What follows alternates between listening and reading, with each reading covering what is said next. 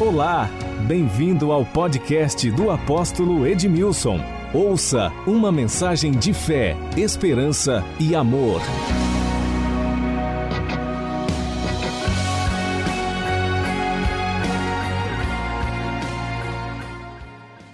Nós estamos falando a respeito da influência, a luz, o sal. Jesus disse: Vós sois o sal da terra, vós sois a luz do mundo. Ontem eu estava conversando com um jovem ele disse outro dia para mim, apóstolo, estou querendo sair do serviço, o ambiente lá não está legal, o clima não está bom.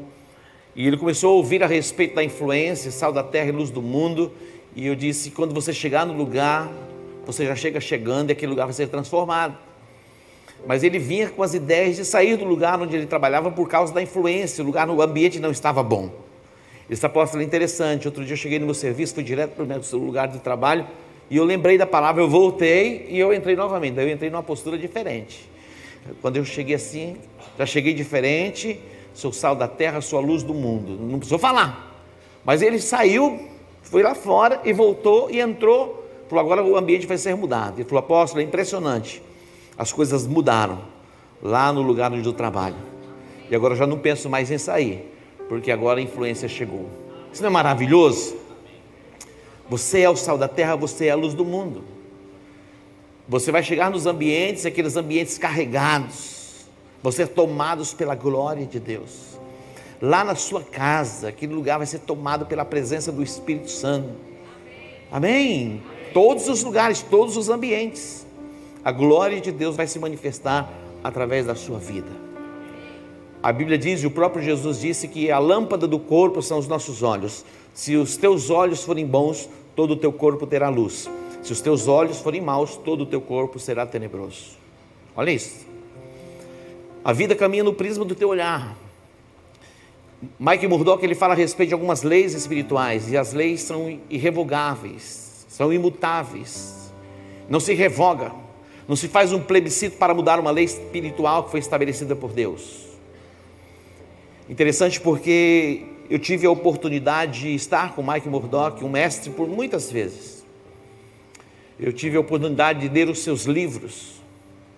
E Deus nos deu a graça de trazê-lo para estar conosco numa das nossas conferências em Campo Grande. E o quanto nós fomos abençoados pelo entendimento, pela revelação que está sobre a vida dele. E ele escreve no seu livro a respeito do reconhecimento, a lei do reconhecimento, ele diz que ele foi convidado para estar em Calcutá, na Índia. E ele disse assim: Olha, eu caminhava pelas ruas de Calcutá e eu sentia o cheiro terrível da ignorância. Olha isso. Não sei se você já teve a oportunidade de ver alguns documentários a respeito da Índia. A Índia tem um sistema, é religioso, que fala a respeito das castas. Uma pessoa que nasce na pobreza, na miséria ou na ruína, ela não pode ousar pensar em deixar aquela casta, ela tem que nascer, viver e morrer naquela dimensão. E as pessoas já nascem com essa formatação mental, essa limitação de mente. Muito do que nós somos hoje, nós recebemos a impressão da nossa alma desde o ventre da nossa mãe. Nós nascemos num contexto de família que traz consigo tradições, quer seja ela de local onde eles moram ou moravam, ou mesmo na cultura religiosa. E nós temos essa formatação, e nós olhamos sempre pelo prisma daquilo que nós recebemos como informação, e é muitas vezes um sofisma. O que é um sofisma? O sofisma é algo que você ouve, que tem uma aparência de verdade, mas não tem verdade naquilo. É como uma mitologia tem uma aparência de verdade, mas não faz nenhum sentido. E nós temos conosco herança, quer seja ela religiosa ou familiar, que nos leva a ver a vida por um prisma. Mas é interessante atentarmos para o que a palavra de Deus diz. No capítulo 15 de Lucas, nós vamos encontrar neste capítulo três parábolas: a parábola da ovelha perdida, a parábola da mulher que perdeu uma das dracmas, ela tinha dez e perdeu uma. E também a parábola do filho pródigo, o filho que deixa a casa do pai, ele se perde no mundo. E também vamos ver nessa mesma parábola, a parábola do filho pródigo, o filho que estava perdido na casa do pai. Preste atenção. Tudo que você precisa para romper o nível em que você está, quer seja ele espiritual, financeiro, de relacionamento, já está dentro de você, esperando apenas ser reconhecido. Você me ouviu? Tudo que você almeja, pensa, deseja, existe algo poderoso que já está dentro de você, esperando apenas ser reconhecido. Aquilo que você não reconhece, você não desfruta. Aquilo que você não reconhece, você não desfruta. Você pode ter algo tão grandioso diante dos teus olhos, mas se você não reconhecer, você não desfruta.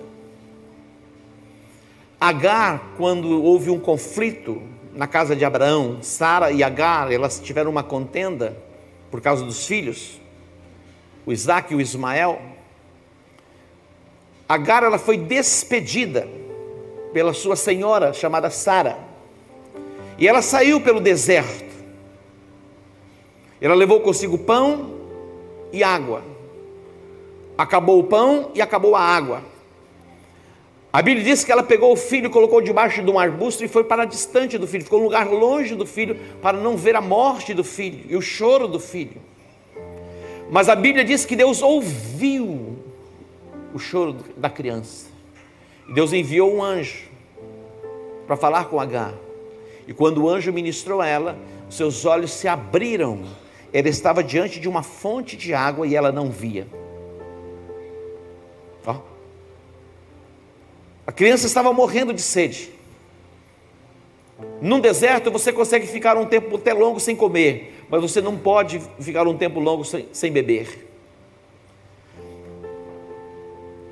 A fonte estava diante dela e ela não via.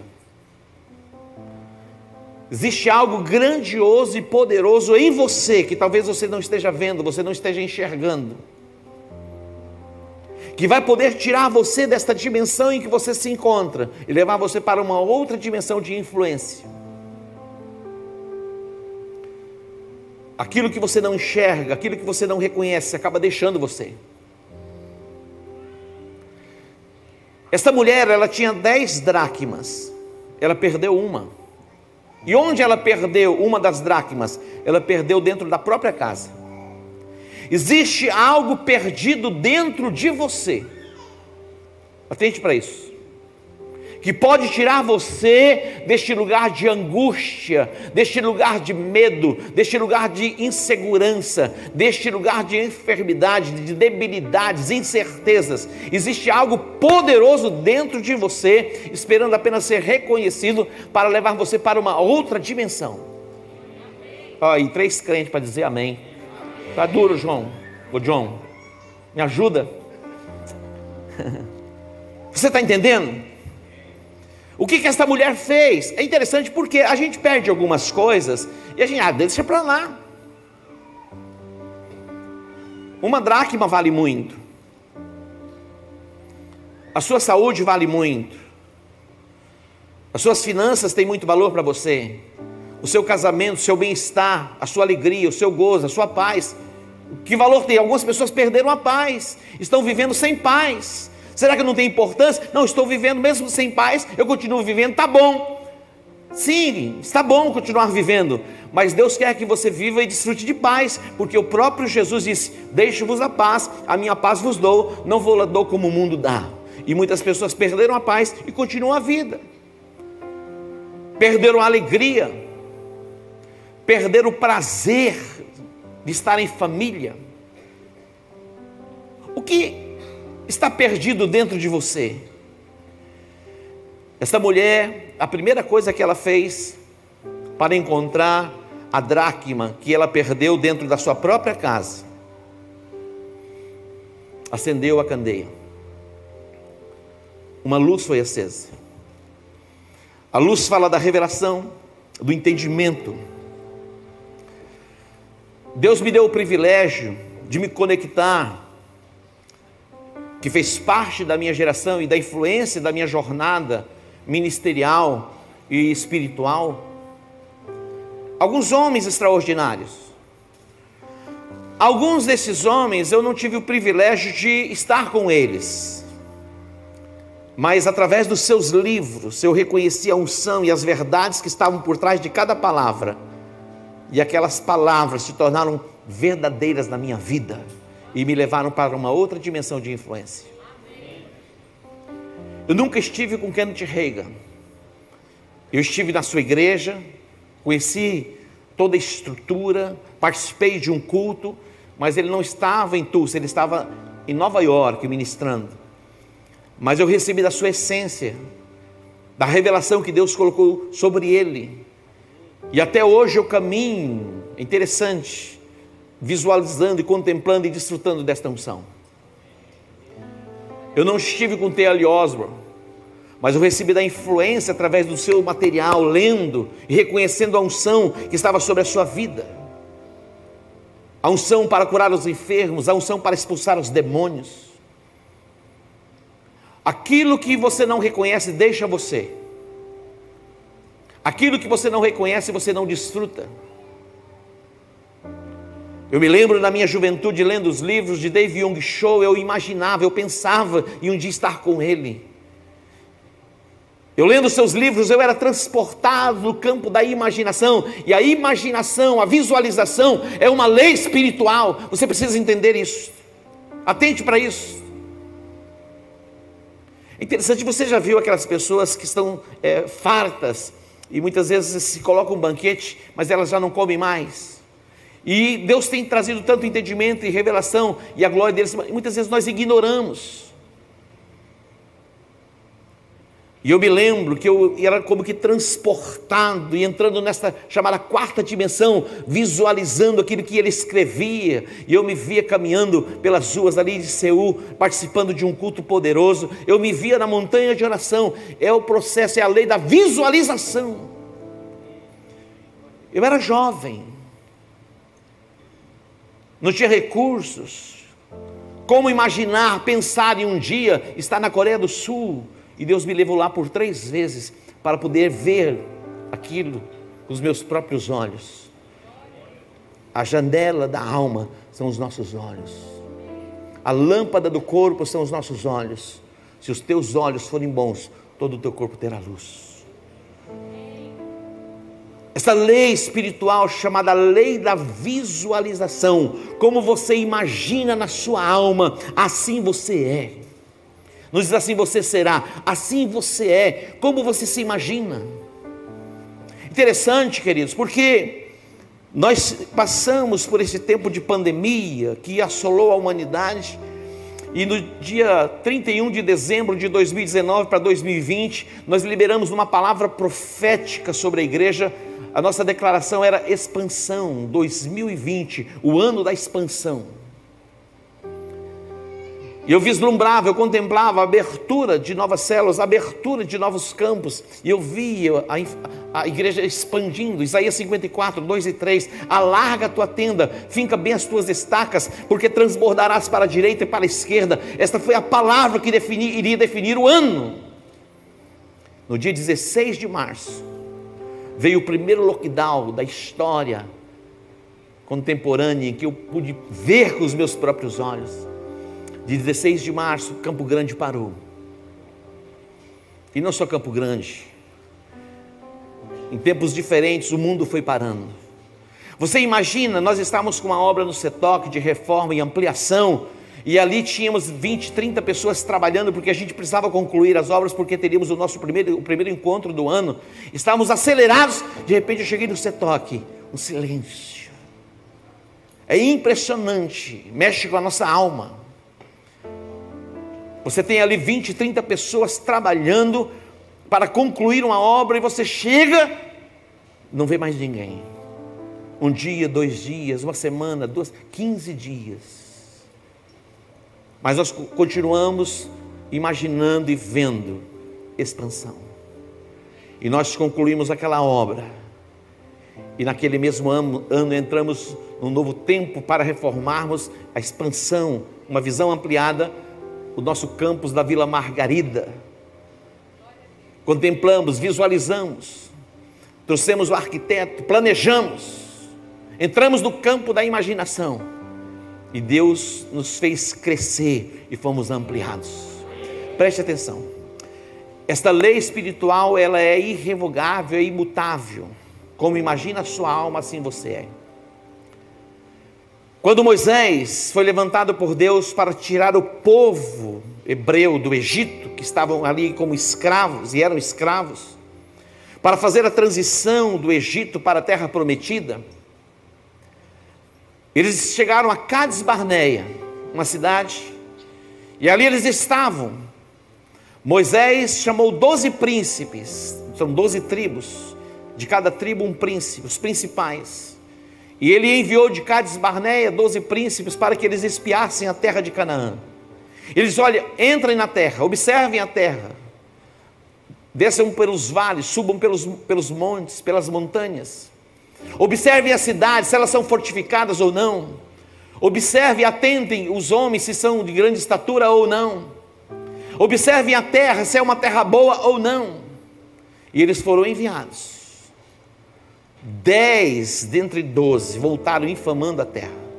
Diz, a terra era tão boa, mas tão boa, que eles escolheram um cacho de uva, um cacho de uva, dois homens para transportar um cacho de uva. Mas eles voltaram, dez voltaram dizendo: Olha, a terra pelo meio da qual passamos a espiar, ela é uma terra boa, mas tem gigantes. É impossível entrarmos nesta terra.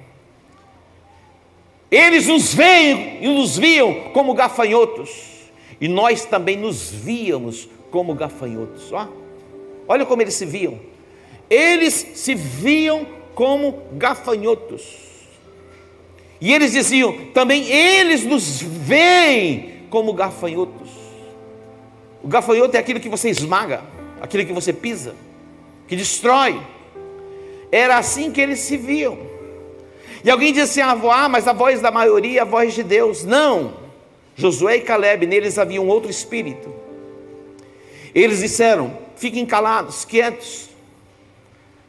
Eles poderiam ter dito assim: tem gigantes, mas a terra é boa. Eles disseram o contrário: a terra é boa, mas tem gigantes. É a forma que você coloca. Josué e Caleb se posicionaram dizendo: Olha, a terra pelo meio da qual nós passamos a espiar é terra muito boa. Se o Senhor se agradar de nós, Ele nos colocará na terra. A proteção deles se foi, como pão os devoraremos. Olha só, é assim que eles viam. A lei da imaginação. É muito importante você exercitar isto. Exercite isto. Pense, vislumbre, contemple. Pense, imagine aonde você vai estar, a dimensão que você vai estar no próximo ano. O Nick está aqui, cadê o Nick? Vem aqui, Nick. O Nick. Quantos anos você tem, Nick? 21 anos. No ano passado, o pai do Nick veio falar comigo, dizendo: Pai, o Nick quer casar. Falei: Quer casar? Falou: Quer casar. E aí? Ele falou, eu falei: Vocês têm pais? Ele falou: Temos pais. Eu disse: Então, deixa casar. Pai, mas ele quer casar esse ano. E casamento requer o quê? Recurso. Eu falei: Ele vai casar. Deus vai mover, Deus vai fazer, acredite. Ele olhando pelo prisma natural era impossível, mas eu projetei fé no pai dele. E o Nick casou. Cadê sua esposa? Estava pregando na casa da igreja do pai. Está pregando, né? Ó, oh, missionária, hein? esposa do rapaz. Está pregando na igreja, na igreja do pai. Olha só, Nick, e aí? Sensacional, deu tudo certo.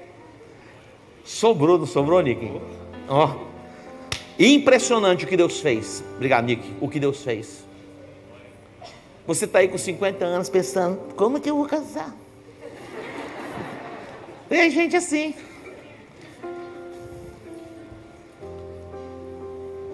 Tem homem assim. Vem falar comigo. Eu me lembro quando eu almejava casar. Olhando pelo prisma natural, impossível. Mas nós fomos chamados a olharmos pelo prisma da provisão que vem da parte de Deus. O casamento abre um portal para um novo nível de prosperidade na nossa vida. É que você tem visto o casamento de uma outra forma, por um outro prisma.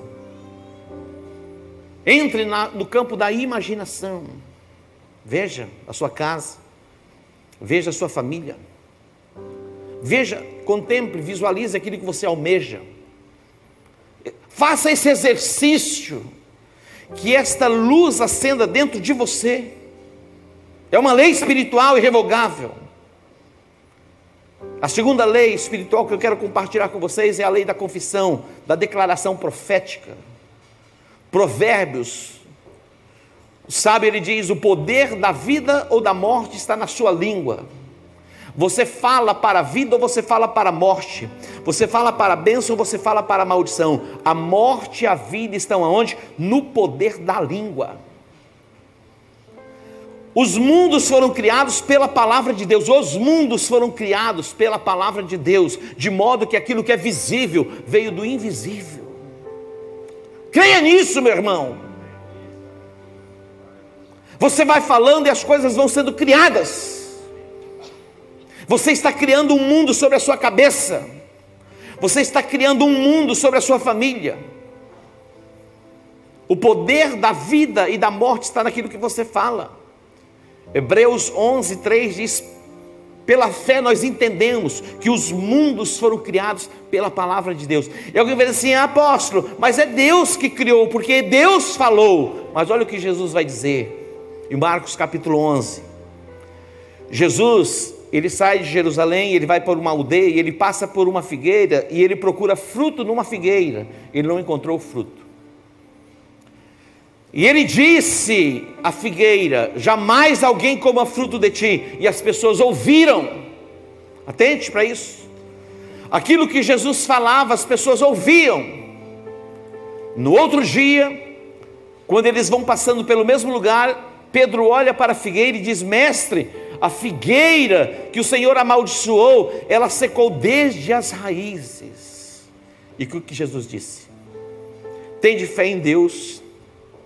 Se alguém disser ao monte, ergue-te e lança-te ao mar, não duvidando, mas crendo, assim será. Percebe? Muitas vezes nós usamos os nossos argumentos por falta de entendimento, por falta de revelação. Tudo que você disser, assim será. Tudo o que você disser, assim será. Quando Davi foi informado da morte de Saul e de Jonatas, ele amava Jonatas, ele tinha uma aliança com Jonatas. Ele era perseguido por Saul. E quando ele foi informado a respeito da morte de Saul e de Jonatas, a Bíblia diz que Davi ele amaldiçoou um monte chamado Gilboa. E o monte se tornou estéril.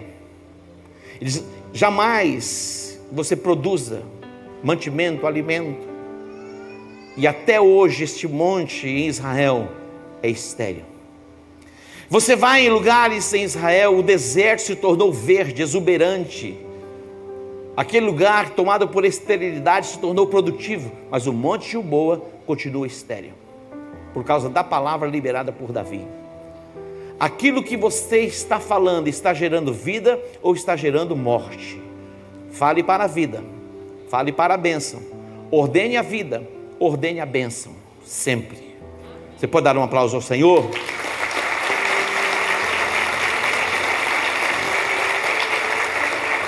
São leis irrevogáveis: a lei da visualização, a lei da confissão. Agora existe esta lei que é chamada lei do reconhecimento. Aquilo que você não reconhece deixa você. Você pode ter diante de você uma fonte e não enxergar a fonte por não reconhecer a fonte. A unção que você reconhece sobre a vida de uma pessoa, você recebe daquela unção. A unção que você honra, você desfruta daquela unção. Atende para isso, é uma lei. Eliseu reconheceu a unção que estava sobre Elias, ele se aproximou de Elias. A Bíblia diz que Eliseu matou os animais, queimou os arados, era um instrumento de trabalho. Ele decidiu seguir Elias, porque ele via em Elias a unção do Espírito Santo de Deus, e ele desejava daquela unção. Eles estavam em Gilgal. Elias diz para Eliseu: Fica em Gilgal, que eu estou indo para Betel. Diz: Tão certo como vive o Senhor teu Deus, eu não te deixarei. Aonde você for, eu vou com você. Ele estava de olho na unção. Ele não estava interessado no carro de Elias, no espólio de Elias, o anel que Elias usava, a roupa que Elias usava, o sapato, nada disso.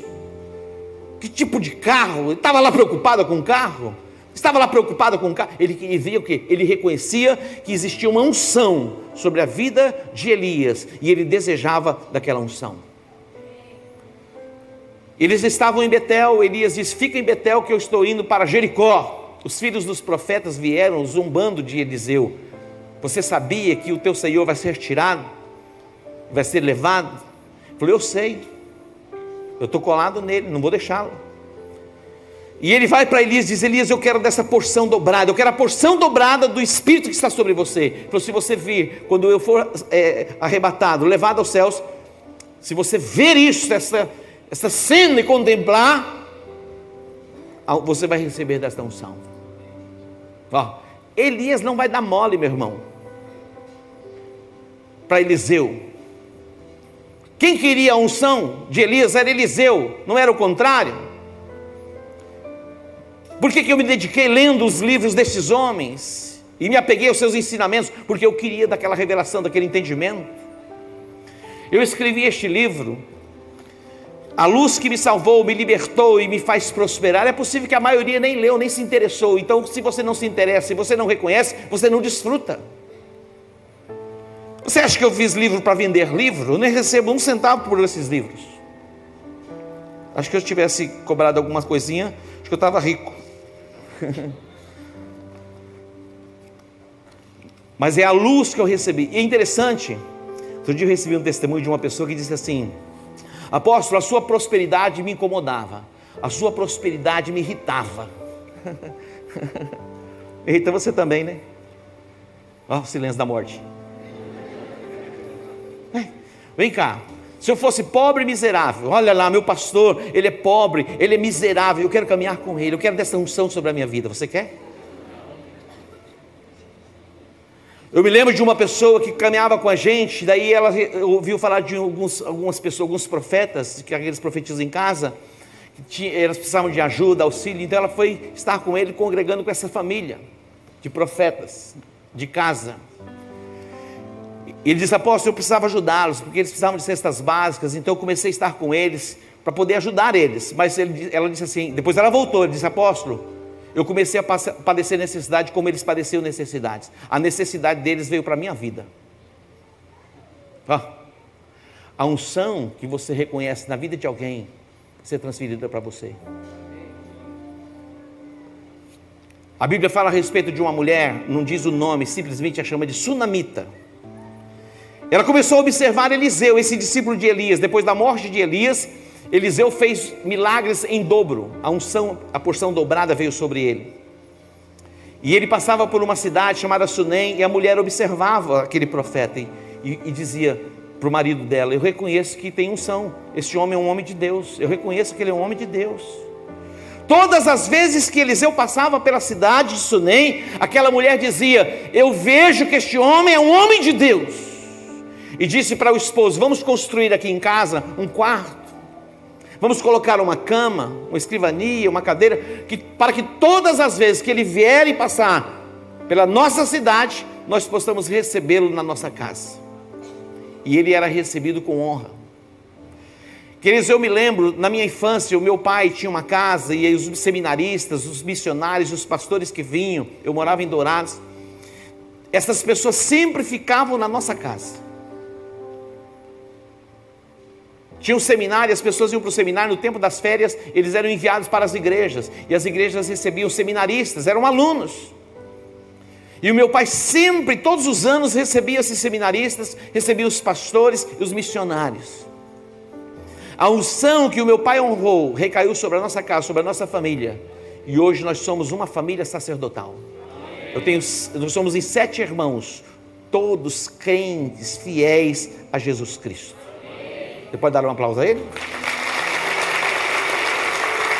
A lei, a lei do reconhecimento quando Jesus foi ser crucificado,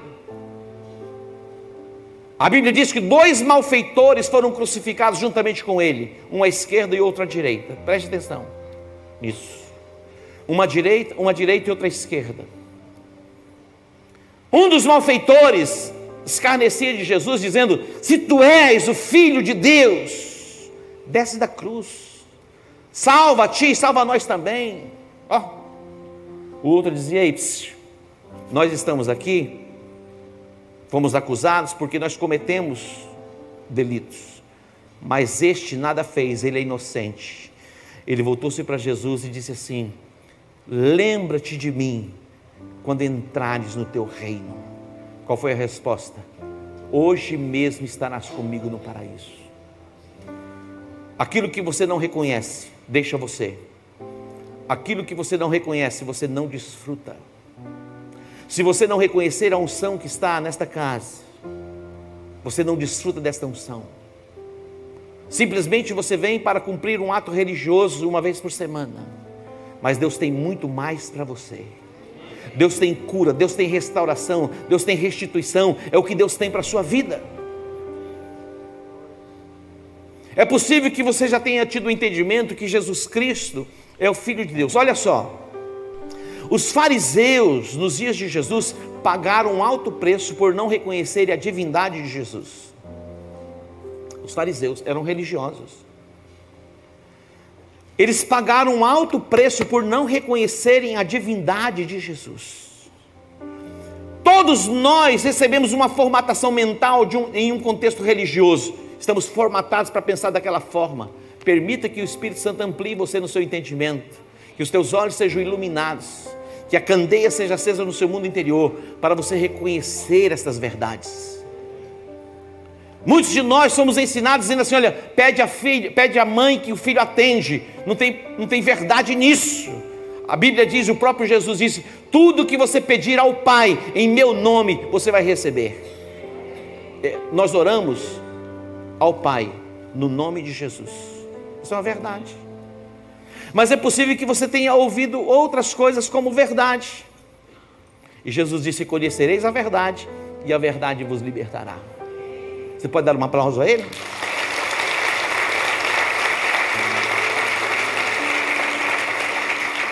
Os fariseus pagaram alto preço por não reconhecerem a divindade de Jesus. Existem três religiões monoteístas no mundo: o judaísmo, o islamismo e o cristianismo. Você sabia que os, os, muçulmanos eles acreditam que Jesus nasceu da Virgem Maria? Eles acreditam. Você sabia que eles creem que Jesus é um, foi um profeta? Eles creem. Mas eles não reconhecem Jesus como Filho de Deus. Eles não reconhecem que Jesus é o caminho, a verdade, a vida e ninguém pode ir ao Pai a não ser por meio de Jesus Cristo. Percebe? Por que nós somos chamados cristãos? Porque nós reconhecemos que Jesus, ele morreu numa cruz, ele ressuscitou dentre os mortos, ele ascendeu, está à destra do Pai, e um dia ele vai voltar para buscar a sua igreja. Ninguém pode tirar isso de nós. Mas hoje uma candeia está sendo acesa dentro de você para que você tenha essa, essa percepção ampliada para entender e compreender as leis espirituais. A lei da visualização, da imaginação, a lei da confissão, a lei do reconhecimento. E para encerrar, Gênesis capítulo 8, versículo 22, fala de uma lei imutável, irrevogável, que é a lei da semeadura. Diz que enquanto a terra durar, não deixará de existir plantio e colheita. É irrevogável. Enquanto a terra durar, não deixará de haver sementeira, o plantio e a ceifa. Frio e calor, verão e inverno, dia e noite. Ninguém muda isso. Tudo que você semear, o apóstolo Paulo escreveu em Gálatas capítulo 6, tudo que você semear, isso certamente você colherá. E você não colhe na mesma medida que você plantou, você colhe a 30, 60 e a 100 por um. Você colhe numa medida recalcada, sacudida e transbordante, é assim que você colhe. Se você semeia amor, você colhe amor. Se você semear cordialidade, você vai colher cordialidade. Você vai colher de acordo com as sementes que você tem plantado. Entenda de uma vez por todas, não deixe Satanás enganar você. O seu dinheiro é uma semente. Atenta para isso, entenda isso. Marcos 4, 26, Jesus disse: O reino de Deus é assim, como se um homem lançasse semente na terra. Lançasse semente na terra. Ele dorme. John, vem para cá, filho. Ele dorme, ele acorda, ele não sabe como, a semente germina, a planta cresce, a espiga se desenvolve, o fruto amadurece e chega o dia da colheita. É assim. É desse jeito. Você não é capaz de fazer uma planta crescer, você não é capaz de fazer chover, você não é capaz de criar a terra. Deus criou a terra, você lavra a terra, você não criou a semente, Deus criou a semente, Ele coloca sementes na sua mão para que você possa semear. A Bíblia diz que Deus dá semente ao semeador. Preste atenção. Toda semana, todo mês, Deus coloca sementes na sua mão. O que, você faz com as sementes? Você come? Comece a administrar as sementes. E selecione sementes. Diz essa que eu vou plantar. Plante sementes. E cada semente vai produzindo segundo a sua espécie. Interessante, eu me lembro, eu não era pastor ainda, eu era diácono. E uma irmãzinha chegou para uma outra irmãzinha na igreja e disse: Ai, você não me abraçou hoje. Eu fiquei observando. Ai, você não me abraçou hoje. Eu olhei para ela e disse: E você abraçou ela?